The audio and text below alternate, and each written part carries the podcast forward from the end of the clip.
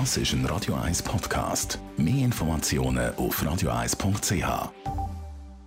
Ja, Philipp Lütneck, es ist der erste Tag, der erste Morgen, wo jetzt der Präsenzunterricht abgesagt ist in den Schulen. Wie ist die Situation im Moment? Gut, jetzt sind alle Schulen, alle Lehrpersonen sind auf Deck, das heißt in den Schulen. Und äh, wir müssen jetzt schauen, wie viele Kinder überhaupt äh, in die Schule gekommen sind. Äh, zum Teil müssen sie ja ihr Material abholen, das muss aber geordnet gehen. Und das tun jetzt die Personen und Schulleitungen vor Ort äh, organisieren. Im Moment kann man, haben wir noch keinen Überblick, aber es wird ähm, im Verlauf des Tages werden wir dann eine Rückmeldung haben, wie das jetzt gelaufen ist. Das Ganze ist ja sehr kurzfristig beschlossen worden. Am Freitag, ich nehme an, da hat es einen Sonderreform gebraucht, auch über das Wochenende.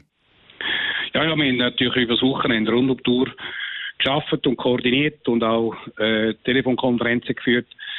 Und äh, ich bin immer wieder äh, erstaunt und auch äh, begeistert, äh, auch in dieser ganz schwierigen Situation, wie äh, die Verantwortung wahrgenommen wird, äh, auch die Selbstverantwortung und die Verantwortung von der Lehrpersonen und von der Betreuungspersonen im Schulsystem.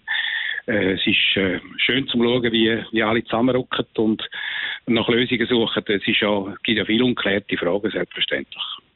Zum Teil hat man Kritik können hören, auch von einzelnen Lehrpersonen, dass sie Angst haben, jetzt noch in die Schule zu gehen, Kinder zu betreuen.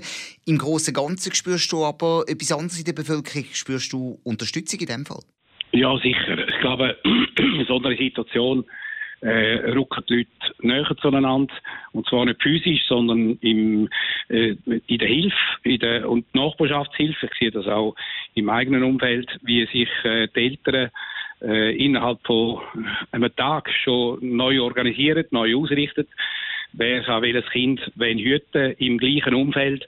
Und das ist ja das Ziel, um die die, die, den Virus einzudämmen, also die Verbreitung, dass eben nur noch kleine Gruppen, bestehende Gruppen, stabile Gruppen äh, sich einander aushelfen und natürlich der Appell auch die Eltern äh, behalten, wenn es nur irgendwie geht, Kind die und wir jetzt beispielsweise in der Stadt Zürich versuchen, die Notfallbetreuung aufrechtzuerhalten, aber vor allem für die Berufe, wo systemrelevant sind, das heißt eben Gesundheitswesen, Schutz und Rettung, Polizei, äh, und sonst äh, die notwendige Versorgung, äh, beispielsweise äh, EWZ und was auch immer. Ich glaube, das sind die wichtigen Botschaften und äh, natürlich gibt es dann auch sonst noch Notfälle, wo äh, Eltern das nicht können, das Kind nicht können betreuen und dort gibt's dort dort man es genau anschauen und dann wird auch eine Lösung gesucht. Aber wir müssen dafür sorgen, dass eben die Gruppen sich nicht mehr gegenseitig infizieren wenn die, die, die Infektionsherd schon so weit fortgeschritten ist in der Schweiz. Und darum muss man schauen, dass möglichst halt die Leute daheim bleiben, wenn es irgendwie geht und ich im bestehenden Umfeld sich gegenseitig aushelfen. Braucht es jetzt auch mehr Massnahmen vom Bund, einheitliche Massnahmen und Unterstützung vom Bund? Nein, wir haben äh, das personelle, wir haben genügend Personal, um das zu bewältigen. Äh, was denn der Bund wird machen müssen, sind äh, all die Betriebe. Also wenn heute der Bundesrat entscheidet, dass äh, die Läden zugehen, dann brauchen die dann sehr starke auch Hilfe und Unterstützung. Ich glaube, da müssen alle ein bisschen mithelfen. Und das ist auch sicher ein Appell an alle äh, Betriebe, dass sie gewisse Kulanz haben, auch bei der äh, Arbeits, bei der, beim Arbeitsrecht, dass man Leute, die jetzt das nicht können oder wahnsinnig Angst haben, dass man mit denen äh, grosszügig respektive kulant umgehen. Aber kulant umgehen heisst eben auch Solidarität und das heisst, alle müssen mithelfen in diesen auch stressigen Zeiten, weil es ist auch Stress für viele Menschen, äh, dass man eben die, die Situation kann bewältigen Aber immer mit dem gleichen Ziel. Es geht jetzt nicht, in erster Linie geht es um die Pandemie, es geht um die Einschränkung und um die Unterbindung vom, vom Virus. Und mir ist auf dem Wochenende aufgefallen, dass äh, sehr viele junge Leute noch sehr, sehr locker mit der Geschichte umgehen. Und äh, ich glaube, da braucht es einen Appell auch, vor allem an die jungen Leute, die äh, ausgehen, die im Ausgang äh, an den Plausch haben und äh, spontane festfeiern, dass genau bei ihnen die, äh, die Vorsichtsmaßnahmen ganz entscheidend notwendig sind. Weil im Moment sind die Jungen zwar nicht gefördert, aber sie gefördern die anderen Generationen. Und ich glaube, das ist ein ganz wichtiger Appell. Eben, ich glaube, das ist noch nicht wirklich angekommen in der breiten Bevölkerung. Auch wenn man sich jetzt als Jungen ansteckt, auch wenn das für einen nicht so gefährlich ist, dann sind das in ein paar Wochen Dutzende, Hunderte Fälle, die man mit so einer Ansteckung kann auslösen kann. Ich glaube, vor allem bei den Jugendlichen ist das äh, noch nicht durch. Und darum bin ich eigentlich fest überzeugt, dass wir nicht um ein Versammlungsverbot durchkommen. Das heisst, Gruppen von mehr als fünf Personen sollte man unterbinden, weil nur so haben wir überhaupt eine Chance, die, die, die Pandemie wirklich einzudämmen. Und äh, ich glaube, das muss jetzt auch bei allen Bevölkerungsgruppen muss das jetzt äh, das Glöckchen geläutet haben. Jetzt müssen wir es machen, weil sonst wird wir über Monate das äh, Problem mitschleppen und das wird äh, durch die wirtschaftlichen Schäden noch viel stärker äh, nach sich ziehen. Da braucht es jetzt aber schon auch den Appell an die Eigenverantwortung. Man darf nicht warten, bis der Bund kommt und Massnahmen beschließt, sagen, ja, es ist ja erlaubt, weniger als 50 Personen zusammen, sondern man muss radikal, selbstverantwortlich auch sagen, ich schaue, dass sich das Virus nicht weiter ausbreitet. Ja, das ist eine ganz falsche Betrachtungsweise.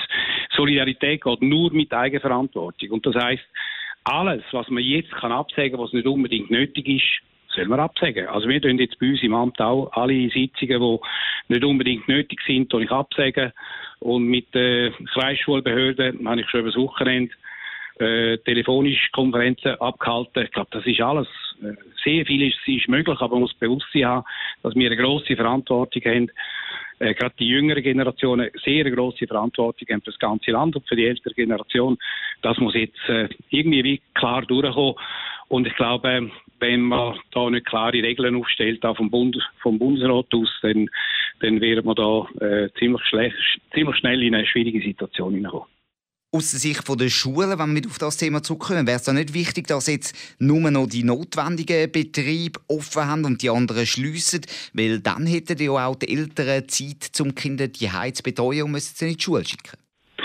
Also wir haben natürlich ein, äh, ein Dilemma, das ist klar. Äh, die Leute müssen arbeiten, sie haben das Betreuungsproblem.